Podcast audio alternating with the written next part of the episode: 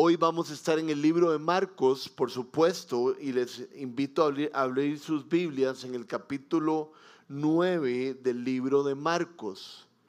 Vamos a estar en el capítulo 9 del libro de Marcos. Eh, vamos a estudiar del versículo 2 al versículo 8. Entonces es muy importante que todos tengan sus Biblias. Cuando se les olvida sus Biblias, afuera, a mano izquierda, antes de entrar al salón, ahí hay Biblias que pueden tomar. Pero es muy importante que tengan sus Biblias. Tenemos Biblias aquí a la venta, unas Biblias muy buenas de estudio y tenemos muy buenos libros también que pueden comprar. Entonces, les voy a leer el texto del día de hoy eh, en Marcos 9, del 2 al 8. Dice así. Seis días después, Jesús tomó consigo a Pedro, a Jacobo y a Juan y los llevó a una montaña alta donde estaban solos. Allí se transfiguró Jesús en presencia de ellos su ropa se volvió de un blanco resplandeciente, como nada, como nadie en el mundo podría blanquearla. Y se les aparecieron Elías y Moisés, los cuales conversaban con Jesús. Tomando la palabra, Pedro le dijo a Jesús, rabí, Qué bien que estemos aquí. Podemos levantar tres albergues, uno para ti, uno para Moisés y otro para Elías. Pedro no sabía lo que estaba diciendo, porque todos estaban asustados. Entonces apareció una nube que los envolvió, de la cual salió una voz que dijo,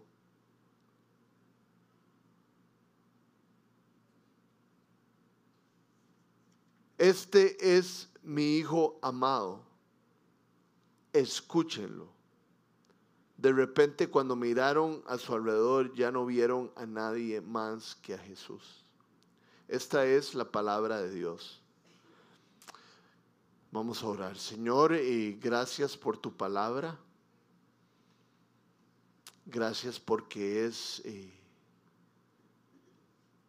filosa no entiendo, Señor, cómo tú hiciste que tu palabra fuera como una espada de dos filos, pero al mismo tiempo fuera un instrumento que trae luz y un instrumento que trae guía en nuestras vidas. Y te pedimos justamente que hagas eso hoy en Casa 242 que cada uno de nosotros salga de este lugar con un reto, con una exhortación, con una espada en nuestro corazón que nos lleve a cambiar, pero que también nos endulce y nos haga enamorarnos de ti y tener ganas de conocerte mejor ponemos este rato en tus manos, te pido tu ayuda en el nombre de Jesús. Amén. Em, muchas personas eh, ven televisión. Yo acostumbro a ver televisión y, lo que me gusta ver en televisión eh, son deportes. Eh, hay algunas personas que ven televisión porque les gusta estar muy informadas, entonces se pasan viendo noticias. Y ahora como hay tantas plataformas, ¿verdad? Eh, no sé si esa es la palabra, pero tantas plataformas como Netflix y, otro tipo de cosas, observan programas en esas cosas. De hecho, mi esposa trabajó en construcción bastantes años y ella le gusta ver esos eh, programas que ah, encuentran una casa totalmente eh, destruida o en muy mal estado y después la remodelan y enseñan en el muy buen estado que está ahora.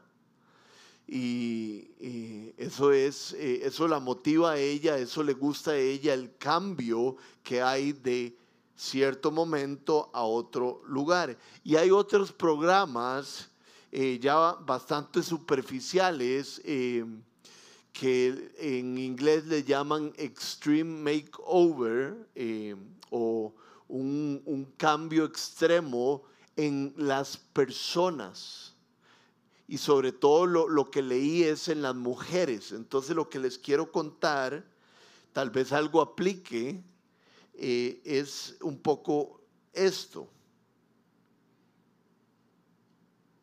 Un stream makeover, un cambio de imagen extremo, eh, podría tener los siguientes elementos.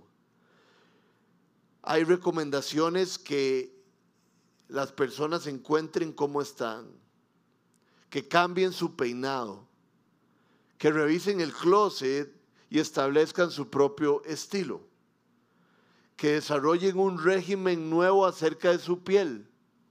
Se me serviría a mí. Y cómo cuidarla muchísimo más. Se habla, por supuesto, de un cambio en la alimentación, de buscar tener tratamientos en el rostro, en spas o en lugares especializados y hasta cambiar los temas de lectura.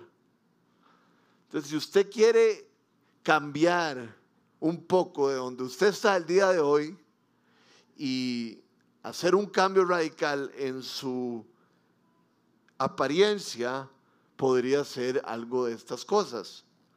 Por supuesto, estas son cosas que si se hacen con tranquilidad y no se vuelven ningún ídolo en nuestras vidas, se pueden lograr. Pero la razón por la cual les cuento esto es porque el pasaje de la Biblia que vamos a estudiar hoy, que acabamos de leer, eh, es un eh, cambio radical en la apariencia de Jesucristo. Acabamos de leer que Jesucristo ¿verdad? Él, era un hombre, él era el Hijo de Dios, pero en apariencia era igual a cualquier otra persona. Pero en este evento Jesús hace un cambio radical. Dios, Jesús cambia a una apariencia totalmente diferente, una apariencia de resplandor una apariencia de blancura que representa santidad, algo brillante que no se puede eh, describir bien.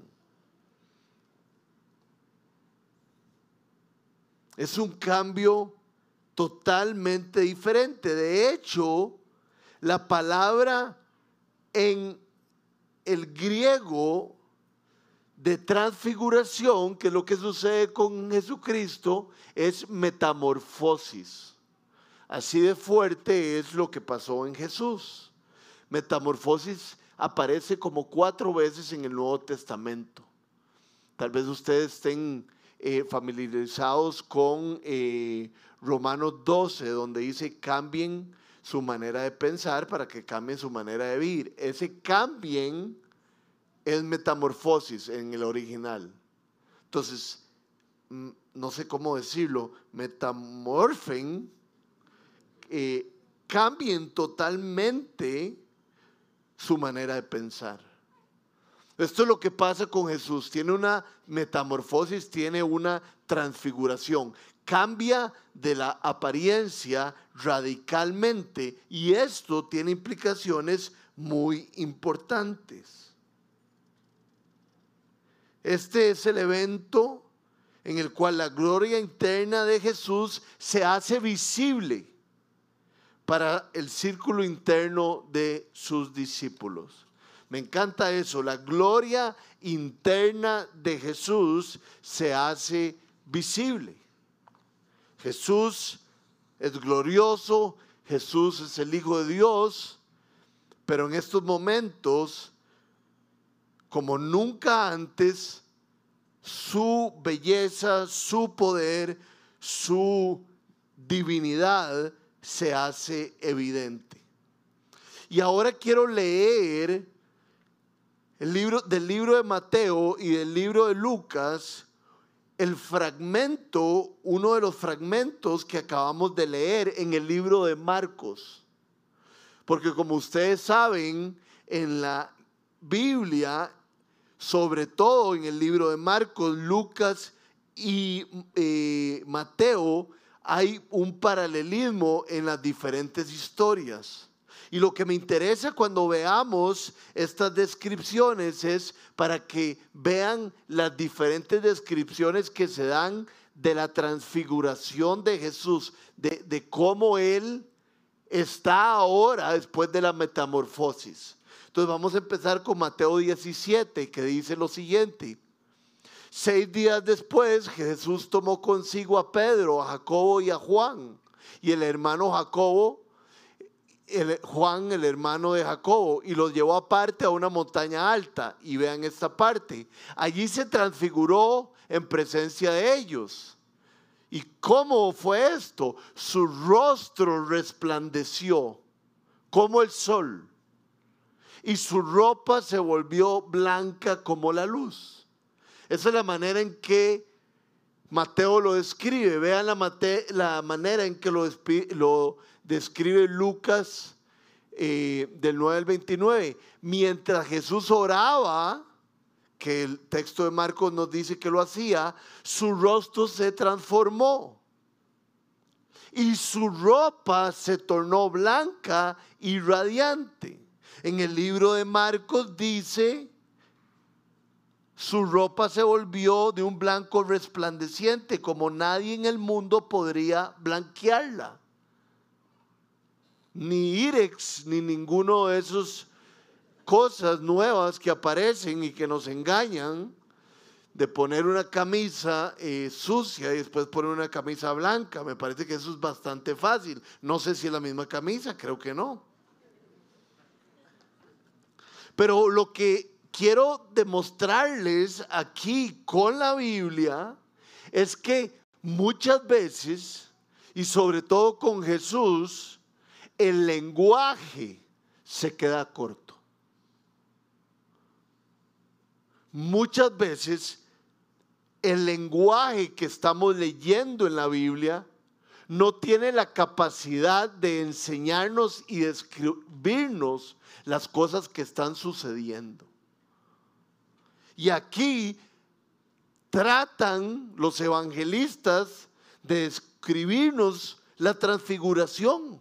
Pero nadie puede. Unos dicen que el, rostro del, Señor era radiante o que era como el sol. Unos dicen que se volvió resplandeciente. Otros dicen que tenía una ropa tan blanca que no se podía quitar eh, por nadie y que no podía ser comparada con ningún otro tipo de blanco. El blanco representa piedad, el blanco representa pureza. la figura de Jesús cambia totalmente. Este, este episodio del Evangelio de Marcos podría resumirlo así. Inmediatamente después de que Pedro confesó que Jesús era el Cristo y que después, cuando Jesús dice que él tiene que morir, ser crucificado, Pedro le trata de decir que no lo haga y Jesús le dice, aléjate de mí, Satanás. Jesús dice que va a haber gente de sus discípulos que no va a probar la muerte antes de experimentar el reino de los cielos. Y seis días después, los discípulos más cercanos de Cristo experimentan el reino de los cielos. De alguna otra manera es un aperitivo, de alguna otra manera es una pizca del reino de los cielos, pero sí lo experimentan. Entonces aquí tenemos que tener claro por qué Jesús está ahí, por qué Jesús cambia, por qué hay una transfiguración, por qué está Elías, por qué está Moisés y por qué están los discípulos. Esto se llevó a cabo en un, eh, a veces los eruditos cambian de nombre, pero eh, el nombre eh, al cual yo me, me inclino más, la montaña donde sucedió esto es en el monte Tabor. Y es importante saber que se lleva una montaña, se lleva a cabo una montaña, porque como ustedes saben en la Biblia, muchísimas veces una montaña tiene que ver con acercarse a Dios, una montaña tiene que ver con un tiempo de meditación, un tiempo de apartarse para estar con el Señor. Y eso es lo que hace el Señor, el Señor los lleva, el Señor va a una montaña y lleva a sus discípulos y están orando. Y mientras están orando, resplandece la gloria de Jesús y aparecen estos personajes tan, increíbles. ¿Qué representa cada personaje? Elías representa a los profetas. Elías representa a los profetas que habían profetizado que iba a venir un salvador, un libertador. ¿Y qué representa Moisés? Moisés representa la ley. Moisés representa aquel que dio la ley y que se encargaba y motivaba a la gente a seguirla. Y Jesús que representa el Mesías. Ya los, me voy a adelantar y lo vamos a ver un poquito más tarde, pero ¿qué es lo que sucede? Moisés representa la ley y todas las cosas que hay que hacer para que Dios lo acepte a uno mediante sacrificios y mediante el cumplimiento de la ley. Y Elías representa las profecías, los profetas que declaraban todo lo que iba a pasar después. Entonces, ¿por qué está Elías? ¿Por qué está Moisés y por qué está Jesús? Porque en Jesús se cumplen perfectamente bien estas dos cosas. Jesús es el clímax, Jesús es la cúspide, Jesús es el cumplimiento de esto. Moisés dio la ley, pero Jesús viene a liberarnos de las obligaciones y de la carga de la ley. Elías fue un profeta que habló acerca del que ha de venir y el que ha de venir está ahí. Entonces, por eso es importante estos personajes que se hicieron celestiales ahí. Y es muy importante el testimonio que hay en la Biblia acerca de esta situación. En segunda de Pedro, del 1.16 al 21, leemos acerca de Pedro describiendo su experiencia aquí. Cuando les dimos a conocer la venida de nuestro Señor Jesucristo en todo su poder, no estábamos siguiendo sutiles cuentos supersticiosos, sino dando testimonio.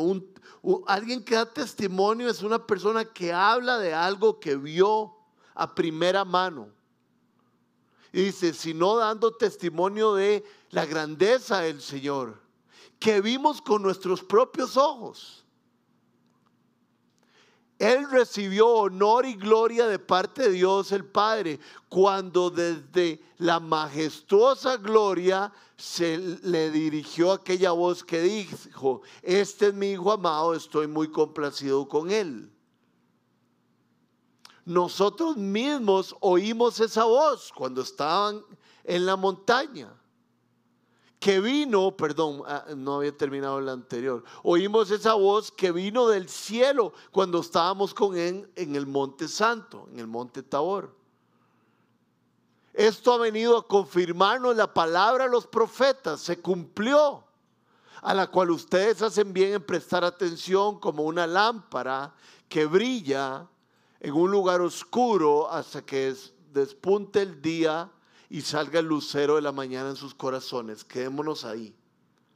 No solo Pedro habla de esta experiencia, sino que en primera de Juan se dice, cuando dice Juan, dice, yo les doy testimonio de lo que hemos visto y de lo que hemos oído. Cuando dice lo que hemos oído, está hablando de lo que se escuchó en esa montaña. Marcos es el discípulo de Pedro, el cual por el cual recibe todas las eh, noticias, todas las historias de Pedro y las escribe. Entonces estamos hablando que este evento es real, que este evento tuvo testigos y que este evento fue tan serio y tan importante que los evangelistas decidieron ponerlo por escrito.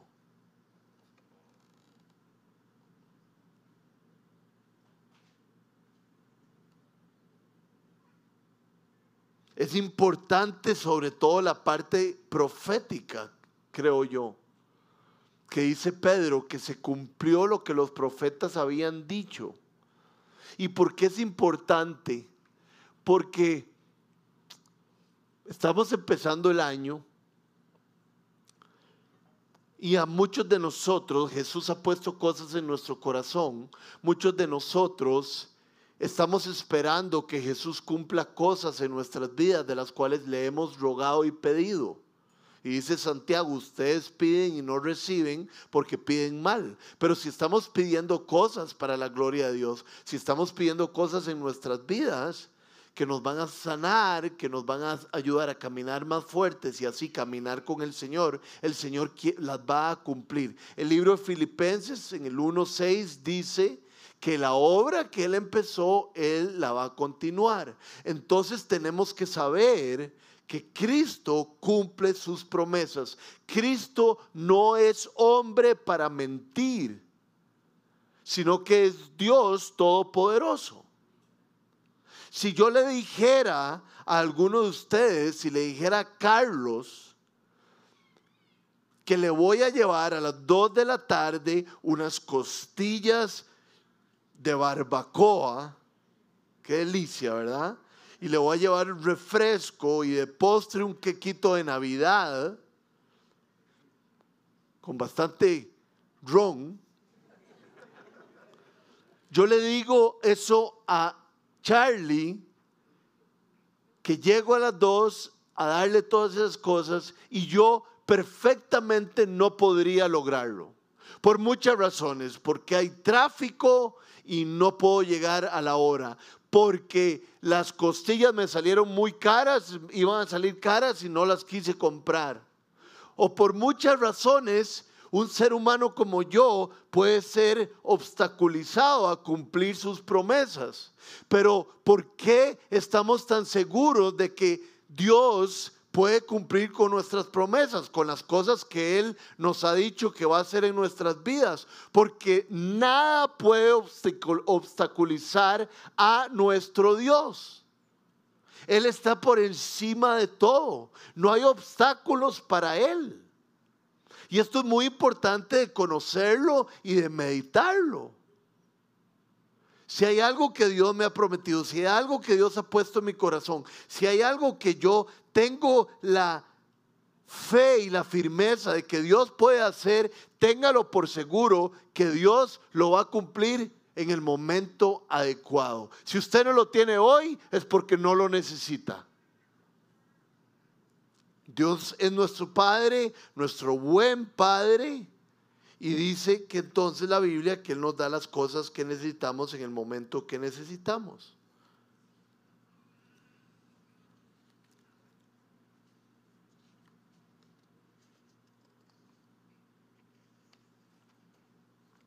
No sé si se dieron cuenta en, en Marcos 9, versículo 7, dice lo siguiente. Entonces apareció una nube que los envolvió.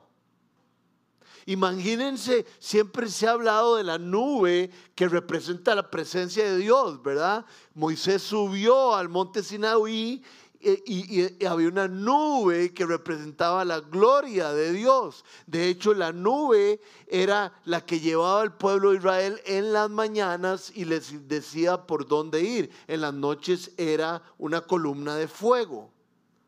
Entonces, dice la palabra de Dios que ellos estaban en la nube, en la gloria, en la presencia de Dios, y Dios les dice, este es mi Hijo amado, escúchenlo.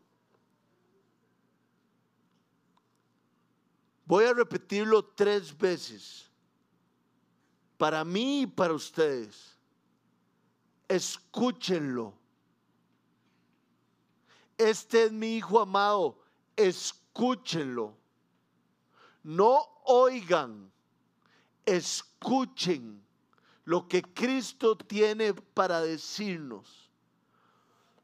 Y es interesante porque esta voz que sale del cielo, esta voz divina que dice, este es mi hijo amado, escúchenlo, tiene más, es, es Dios, la voz de Dios audible. ¿Y cuál es la otro, el otro momento cuando la voz de Dios es audible? Cuando lo bautizan. Entonces yo creo que si la voz de Dios es audible al principio del ministerio de Jesús, la voz de Dios es audible en este momento porque está terminando el ministerio de Jesús. Jesús seis días antes, dice la palabra de Dios, habló con Pedro y habló con los discípulos y les dijo, yo voy a tener que ser sacrificado para el perdón de sus pecados, las, las autoridades me van a tratar mal, me van a quitar la vida. Jesús está viendo a Jerusalén y sabe lo que va a pasar en Jerusalén. Entonces una voz audible les dice, este es mi hijo amado, escúchenlo. De hecho, antes en el bautismo dice, estoy complacido en él. Y yo aquí, aquí, quiero hacer un alto en el camino. Y quiero decirles a todos ustedes, que si usted ha puesto su fe en Jesús, si usted cree con todo su corazón que Cristo murió en la cruz tomando su lugar, usted, Dios está complacido con usted. No importa lo que pasó hoy en la mañana, no importa lo que pasó ayer o antier o lo que pasó en fin de año si usted se arrepiente de sus pecados y se hace un hijo de Dios, Dios perdona todos sus pecados y Él se complace en cada uno de nosotros. Dice Efesios 2.10 que somos hechura suya. Él nos formó y Él nos perdonó. Entonces podemos estar seguros que, estamos que Él está complacido con nosotros. El otro día estaba escuchando una canción que decía Jesús, bueno, hoy también eh, había una frase de eso en las canciones, decía, Jesús es mi amigo, Él está en mí, yo estoy en Él. Y me imaginé que estábamos así de cerca, porque Jesús quiere estar cerca, porque Jesús no nos rechaza por lo que hagamos, Jesús nos abraza por lo que hizo su Hijo Jesús en nuestro nombre.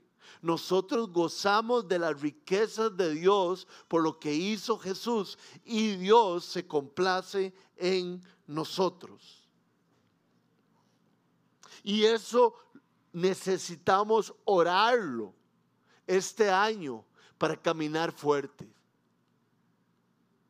Yo le pido a Dios, Dios, ayúdame a entender la cruz. Ayúdame verdaderamente a entender que tú tomaste mi lugar y lo que eso significa como un símbolo de amor. Yo entiendo la cruz perfectamente bien aquí, pero Señor, bájala a mi corazón, a todas mis afecciones. Es importante decirle al Señor, enséñame. Enséñame cuánto me amas y enséñame cuán complacido estoy con, con estás conmigo. ¿Y cómo me doy cuenta? Jesús murió por los pecadores. Entonces, constantemente cuando necesitemos entender y recordar que Jesús nos ama hasta el límite, debemos de recordar que Jesús murió por los pecadores. Y es importante entender el plan. Dice el libro de Juan, a todos los que creyeron en Él, los que creyeron en Cristo, se les dio el privilegio de ser llamados hijos de Dios. Esto nos está diciendo que hay personas que creen en Jesús y hay personas que no creen en Jesús. A todos los que creyeron se les dio el privilegio de ser hijos de Dios. Y hay gente que no es hija de Dios hasta que crea en Cristo. Y hay que saber el proceso, hay que saber que uno tiene que llegar a, la pobreza de espíritu, a saber que no hay nada que nosotros le podamos traer a Dios para que nos perdone y nos ame y arrepentirnos y Dios nos da una vida nueva, Dios pone su espíritu en nosotros y nosotros empezamos a caminar por Él, guiados por Él, vamos a morir y vamos a resucitar. Entonces yo tengo que tener claro todo ese proceso para poder tomarme las cosas en serio y poder caminar con el Señor. No tomarlo de una manera superficial. Hay muchos jugadores de fútbol que hacen un gol y, y quedan como jugador Rexona y les preguntan cómo te sientes del gol y, cómo te sientes del gol. Y la persona responde, gracias a Dios pude hacer ese gol. Muchas veces cuando nos despedimos de alguien le decimos que Dios te bendiga, pero son como muletillas. ¿Qué sería si el jugador medita en que Dios le dio la facilidad de jugar fútbol, en que Dios le dio la capacidad de entrenar y de ese día brincar y darle a la bola con su cabeza de tal manera que entre en la portería. Y entonces él tenga tan clara la providencia de Dios que cuando él sea entrevistado, él pueda decir, gracias a Dios hice ese gol. Porque tiene claro el plan de Dios. Y entonces esto nos habla a nosotros de que tenemos que tener claro el plan de Dios en nuestras vidas. Y el plan de Dios incluye radicalmente que Él tomó nuestro lugar, que Él nos ama a lo máximo. Ya hemos hablado que Jesús es el cumplimiento de la ley, es el clímax. Y por eso se reúnen ellos tres. Vean lo que dice Lucas 9 del 31 al 32. Está hablando de los personajes que no son los discípulos. Tenían un aspecto glorioso y hablaban de la partida de Jesús que él estaba por llevar a cabo en Jerusalén. Jesús estaba a días de cumplir por qué vino al mundo. Estuve investigando y tengo un, una enciclopedia bíblica, se llama la enciclopedia bíblica Baker, y habla de que aquí en este acto hay el cumplimiento de tres profecías, tres temas proféticos. El primer tema es mucho más extenso que los otros dos y se los voy a compartir. El primer tema profético que podemos ver acerca de esta situación, este evento, es que algunos de los discípulos probaron el reino de Dios durante su vida, ya que la transfiguración les proporcionó un aperitivo del glorioso esplendor que acompañará a Cristo en su segunda venida. Ellos probaron un poquito de lo que vendría. Dice la Biblia que Pablo también Dios le dio ese regalo. Dice que él tuvo una oportunidad de estar en el tercer cielo y que ni siquiera tiene palabras para describir lo que vio ahí. Entonces, quiero motivarlos, quiero animarnos a todos a imaginar ese lugar del cual nadie puede describirlo bien, el lugar el cual la escritura se queda corta de describir. Dice Pablo, ¿verdad? Eh, no comparo lo que estoy pasando el día de hoy con el lugar donde voy, pero tengo que quedarme aquí porque Dios tiene para mí servicio y ministerio. Vean lo que dice Lucas 21, 27 al 28. Entonces verán al Hijo del Hombre venir en una nube con poder y gran gloria. Otra vez la nube, la gloria del Señor. Cuando comiencen a suceder estas cosas, cobren ánimo y levanten la cabeza porque se acerca su redención. Hay una parte en los, en los evangelios donde dice que aquellos que están esperando a su Señor, o sea, nosotros, se tienen que remangar las mangas. Si no sabe qué es remangarse las, las mangas, es hacer esto.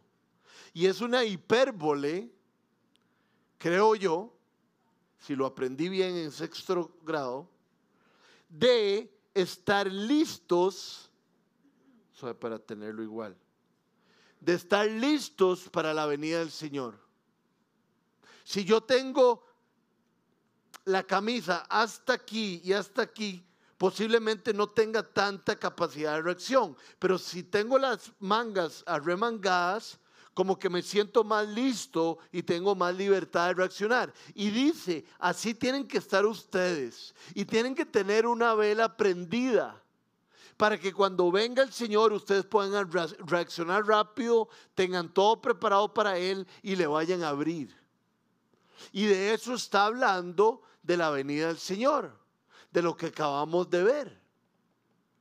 Hay una, debería haber una anticipación de parte nuestra. La pregunta es, Rodrigo, ¿estás anticipando la, la venida del Señor?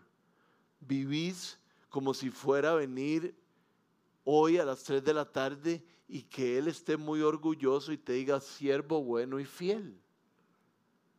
Y es que yo me quedé pensando, para anticipar algo hay que dejar ciertas cosas de lado. ¿No es cierto? Para anticipar la venida del Señor tengo que estar concentrado en lo que el Señor quiere hacer. Y por supuesto, cuando Él venga en su gloria, Él no vendrá ya como un hombre sino vendrá como el león de Judá. Y esto tendrá un impacto directo en nuestras vidas.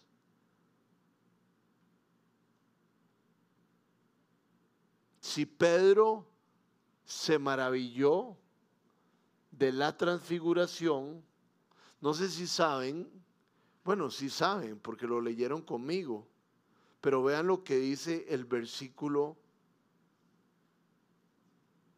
6 del texto que estamos hablando. empecemos desde el 5. Tomando la palabra, por supuesto, Pedro le dijo a Jesús, Rabí, qué bien que estemos juntos aquí. Podemos levantar tres albergues, uno para ti, otro para Moisés y otro para Elías. Y el versículo 6 dice, no sabía qué decir, porque todos estaban asustados. Pedro está desvariando de la presencia del Espíritu Santo. Sí tiene sentido que hable de construir como una casita o un albergue para cada uno de ellos, porque parece que esto, parece no, esto sucedió en la celebración de los judíos, donde ellos hacen ciertas enramadas que representan cuando ellos cruzaron el desierto. Entonces Pedro está desvariando, pero sí tiene alguna dirección. Están celebrando aquellos días donde pasaron por el desierto y entonces hacen pequeños cuartos, pequeños símbolos de lugares donde se quedaron y entonces así lo celebraba Israel. Pero Pedro está maravillado. Perdió la razón. Y quiero leerles un poquito de lo que Pedro tal vez se imaginó o algunos de los discípulos probando lo que venía. Y les quiero contar esto para que ustedes se arremanguen las mangas igual que yo por la maravilla que hemos de encontrarnos.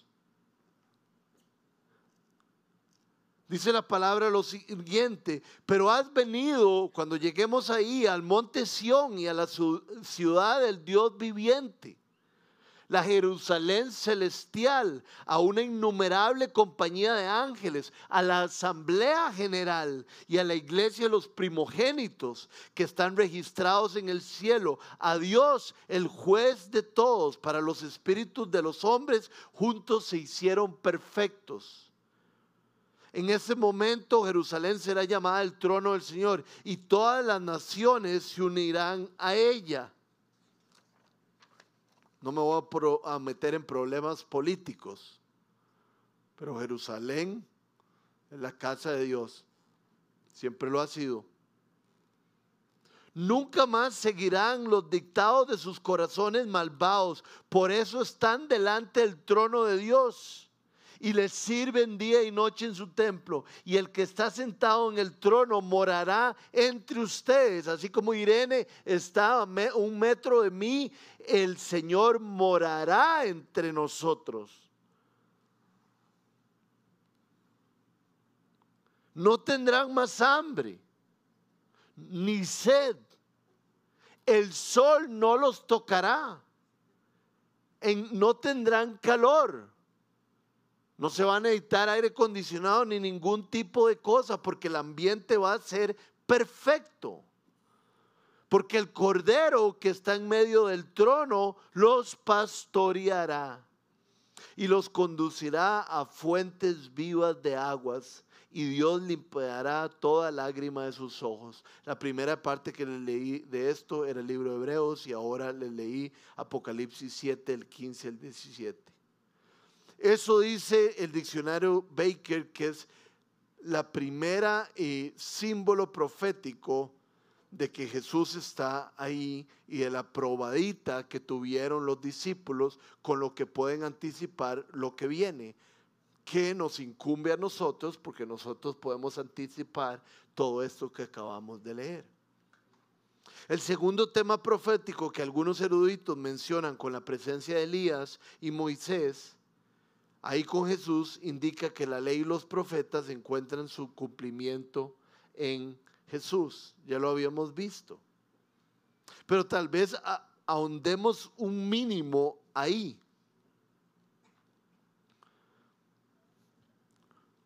Si Jesús está ahí con Moisés a un lado y Elías al otro, significa que todo lo que dijeron los profetas mayores y los profetas menores se va a cumplir.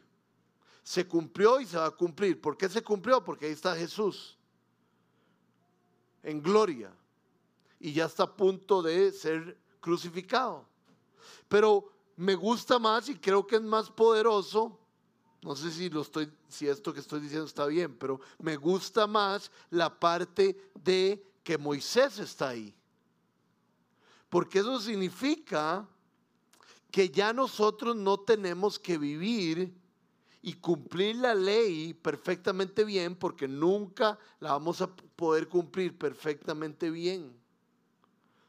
Y como vamos a ver hoy en la cena del Señor, el hecho de que Moisés esté ahí es que Jesús está diciendo, las normas que Moisés estableció, la ley moral, sigue vigente. Por ella vivimos, como si fuera un camino, por ella caminamos, por la ley del Señor. Pero esta ley que Moisés comunicó ya no nos justifica delante de Dios. Lo que nos justifica es Jesús, el que está aquí a la par de Moisés. Dice el libro de Hebreos que Jesús es más grande que Moisés. No hay nada que usted haga que lo pueda llevar más cerca de Jesús. No se trata de hacer obras, se trata de creer en Él. Dios envió a su único Hijo para que todo el que crea en Él no muera, sino que tenga vida eterna. Y el tercer eh, elemento profético que eh, podemos encontrar en este evento es muy interesante porque fue predicho, si puedo decirlo así, está bien dicho, predicho. Vean lo que dice Malaquías 4:5. Estoy por enviarles, ¿verdad? Malaquías está antes del Nuevo Testamento, antes de que Jesús llegara. Estoy por enviarles al profeta Elías antes que llegue el día del Señor, día grande y terrible. Elías se aparece a Jesús antitos de que Jesús llegue el día de Él. Entonces, el evento que estamos viendo es magno. Quiero que traten de entenderlo, quiero que traten de, tenemos que tratar de imaginarlo. Es algo divino, es algo celestial. Eh, no tengo idea de cómo describir el poder, el amor, eh, la mansedumbre y la alegría que debió haber estado en ese lugar. Era tanto lo que había en ese lugar que Pedro estaba diciendo tonteras. No sé si les ha pasado cuando le dan a uno un buen regalo, se queda uno como trabado, como, wow, eh, no merezco esto. Y, Dios guarde si el regalo es caro como, y madre, ¿cuánta plata habrá gastado? ¿Qué, es esto tan increíble? ¿Qué chivas estos tenis? Eso es lo que me mata a mí, los tenis.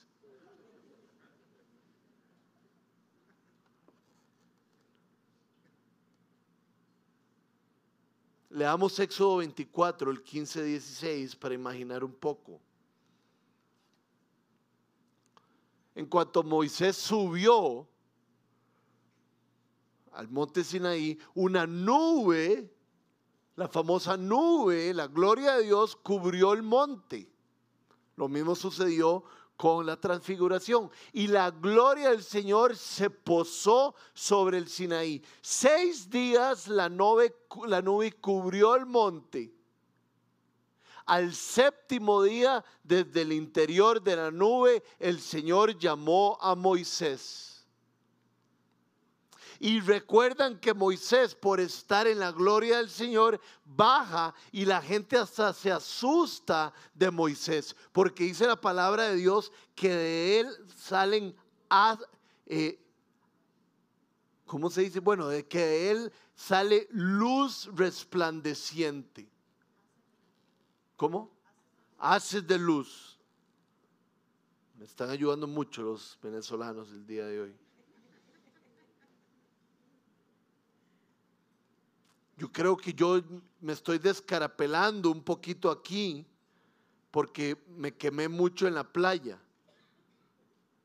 Pero hace como dos o tres días estaba como morenazo. Y sin permiso de Luciana, eh, no está Luciana, seguro está ayudando con los niños. Qué dicha. Agarré una crema que yo sé que es especial para la piel en estos momentos.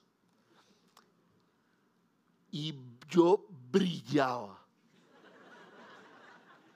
estaba totalmente bronceado, todavía un poquito rojo, y me puse la crema y como que cambió mi cara. Ahora imagínense a Moisés delante del Señor. No solo el Señor hizo su cara resplandecer, sino que compartir con el Señor de esa manera cambia nuestro interior y nuestra apariencia. Ustedes han visto a alguien después de orar fuertemente o a alguien que le acaba de entregar la vida al Señor, resplandece. Y esto fue lo que pasó con Moisés y esto es lo que pasa con Jesús en la transfiguración. El verbo 9.2 dice que hubo una metamorfosis. Hubo un cambio. Me gusta esta palabra. Hubo una mudanza. La palabra mudanza no solo aplica para meter una refrigeradora en un camión y pasarla para otro lugar. Mudanza significa estar en un lugar y, ir a otro. Y esto fue lo que pasó con Jesús. Jesús tenía una apariencia, era hombre, estaba en un lugar o, estaba en un, en un sentido, estaba en una forma y una mudanza, él tuvo una metamorfosis y ahora estaba de otra manera. La pregunta para Rodrigo y la pregunta para Casa 242 es si en el 2024 va a haber una mudanza en nuestra vida. Si nuestra vida va a ser totalmente diferente en 2023 y va a cambiar para 2024. No importa cuál bueno fue el 2023, gloria a Dios. Pero puede ser mucho mejor el 2024. Entonces pidámosle a Dios que haya un gran cambio. Que yo no sea el mismo, que haya una mudanza, que yo esté aquí espiritualmente, pero que después yo esté aquí espiritualmente que yo tenga esta relación con estas personas, pero que ahora tenga esta relación con esas personas. Que en el trabajo me vean y yo trabaje de cierta manera, pero que ahora sea una mudanza, una metamorfosis diferente aquí. Y usted tiene que pensarlo, tiene que orarlo e identificarlo. Yo ya tengo identificadas varias cosas y les voy a contar cuál es la primera. Cuando yo me apasiono mucho, no aquí enseñando, sino cuando me apasiono con un tema eh, de la iglesia, yo a veces genero un ambiente un poco rígido, un poco como no un ambiente lleno de dulzura y de mansedumbre, sino que la gente se eche un poquito para atrás en alguna reunión del el staff de aquí. Y eso fue algo que me explotó en la cara el año pasado, como en noviembre o diciembre. Rodrigo, ¿cómo es posible que en una reunión del staff, en una reunión con los líderes de la iglesia, que estamos hablando de los planes de la iglesia, estamos hablando de cómo podemos servirle al Señor, usted genere un ambiente de ese tipo? necesito que Dios me ayude a tener una metamorfosis de de vez en cuando generar un ambiente hostil o raro, de siempre generar un ambiente de dulzura, de compañerismo y, y de equipo. Pero yo ya lo identifiqué, no me estoy echando flores de que ya lo identifiqué, porque es Dios el que me lo mostró. Pero entonces usted identifíquelos una mudanza en Jesús y debe haber una mudanza en nosotros. Les recuerdo lo que dice primera de Tesalonicenses 4:3. La voluntad de Dios es nuestra santificación.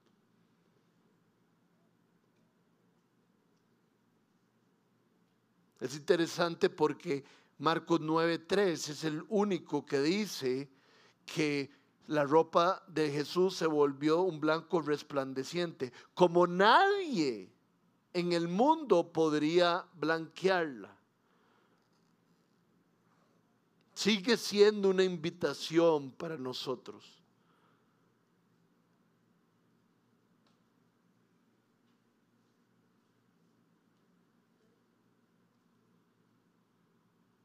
O sea, pensé que alguien me llamó.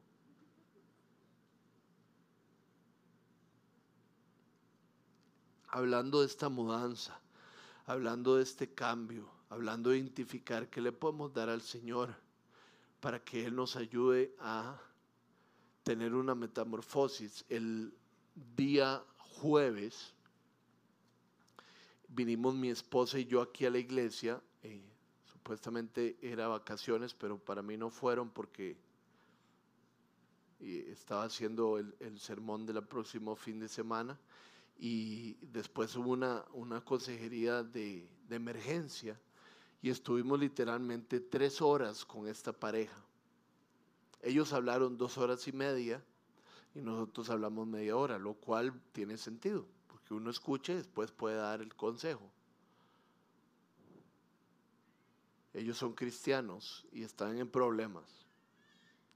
Dios tiene que actuar en sus vidas de una manera muy poderosa. Y el Espíritu Santo trajo algo a mi corazón.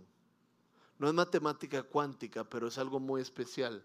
Después de dos horas y media de hablar y quejarse y echarse de la culpa el uno al otro, los vuelvo a ver yo a ellos y les digo, ustedes saben que llevamos dos horas y media hablando de ustedes y ustedes no han mencionado a Dios ni una sola vez. Y volví a ver al hombre y le dije, ¿hace cuánto usted no lee su Biblia? Y la esposa respondió por él, está empolvada. Y volví a ver entonces a la esposa y le dije, ¿hace cuánto usted no tiene un tiempo de oración y un tiempo de lectura del Señor y pasar tiempo con Él? Y, ni siquiera pudo responder.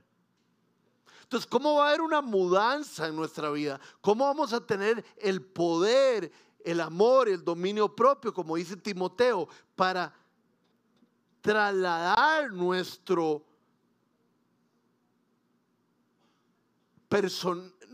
cosas personales, para trasladar nuestras malas mañas y que Dios las haga buenas, si no estamos llenos de esto. Si nosotros no estamos llenos de esto, vamos a estar llenos del mundo. Eso es fijo. Entonces hay que luchar con la palabra de Dios para que nos cambie y para que haya cosas nuevas en este año. Hay una frase que creo que está, que ya aburre, porque todo el mundo la, la utiliza, pero es que es una frase muy buena que dice, si sigues haciendo las mismas cosas, los resultados van a ser los mismos. Si usted sigue haciendo las mismas cosas del año pasado, los resultados van a ser los mismos. En todo sentido. ¿Quiere los mismos resultados? O en ciertas áreas, perfecto. Pero si en, ciertas áreas no lo quiere, tiene que hacer algo y pedirle a Dios que lo ayude a tener esa mudanza. Dice la palabra de Dios Mateo 6:33, busquen el reino de Dios y su justicia y lo demás será añadido. Yo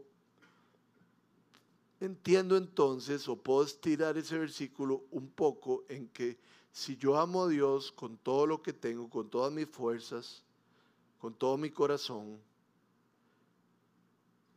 eso va a permitir que las demás cosas alrededor de mi vida vayan saliendo bien.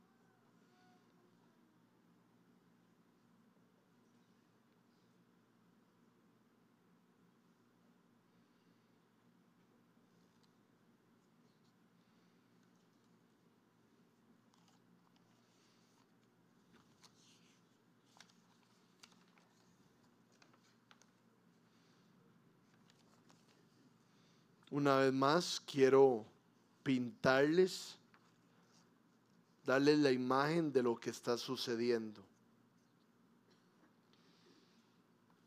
Me, me, recuerda, siempre es para mí muy impresionante lo que pasó en el templo con Isaías, ¿verdad? Que salía humo y, y, un serafín tocó su boca y todo lo demás. Y los umbrales del templo se movían. Pero ustedes se imaginan lo que era estar en la presencia de Jesús y en la presencia de los dos, de los posiblemente los dos personajes más importantes o, que fueron muy trascendentales en la Biblia. inmediatamente tiene que haber una reacción en nosotros. Y un agradecimiento, seguro Pedro, Juan y Santiago llegaron donde el Señor, ¿verdad? el Señor que les dice, no digan nada. Yo le hubiera dicho, Jesús, ¿cómo no voy a decir nada de lo que acaba de pasar? Esto es increíble. De fijo estaban muy agradecidos, eran los chineados, ¿verdad?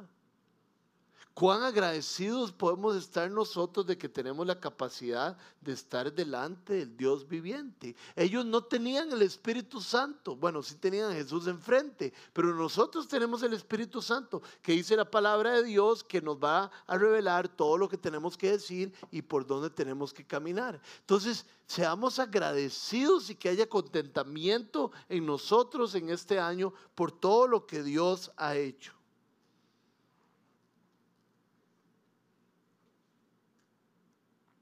Y quiero que se lleven también en su corazón que Dios está complacido en cada uno de ustedes. Ayer yo estaba sentado en una de esas sillas cuando terminó la celebración y un muchacho llegó y me dijo, llevaba seis meses limpio de cierta adicción o de cierta mala costumbre que él tiene y caí. Y yo, y yo le dije, tenés que arrepentirte, ya él se había arrepentido, por eso es que quería confesar su pecado no solo a Dios, sino a mí como autoridad. Y le dije, no quiero que te vayas de la iglesia dándote latigazos. Porque para este pecado que cometiste después de seis meses de estar puro, es que murió Cristo. Entonces, lo que usted tenga en su corazón y el pecado que usted haya cometido, por ese pecado murió Jesucristo.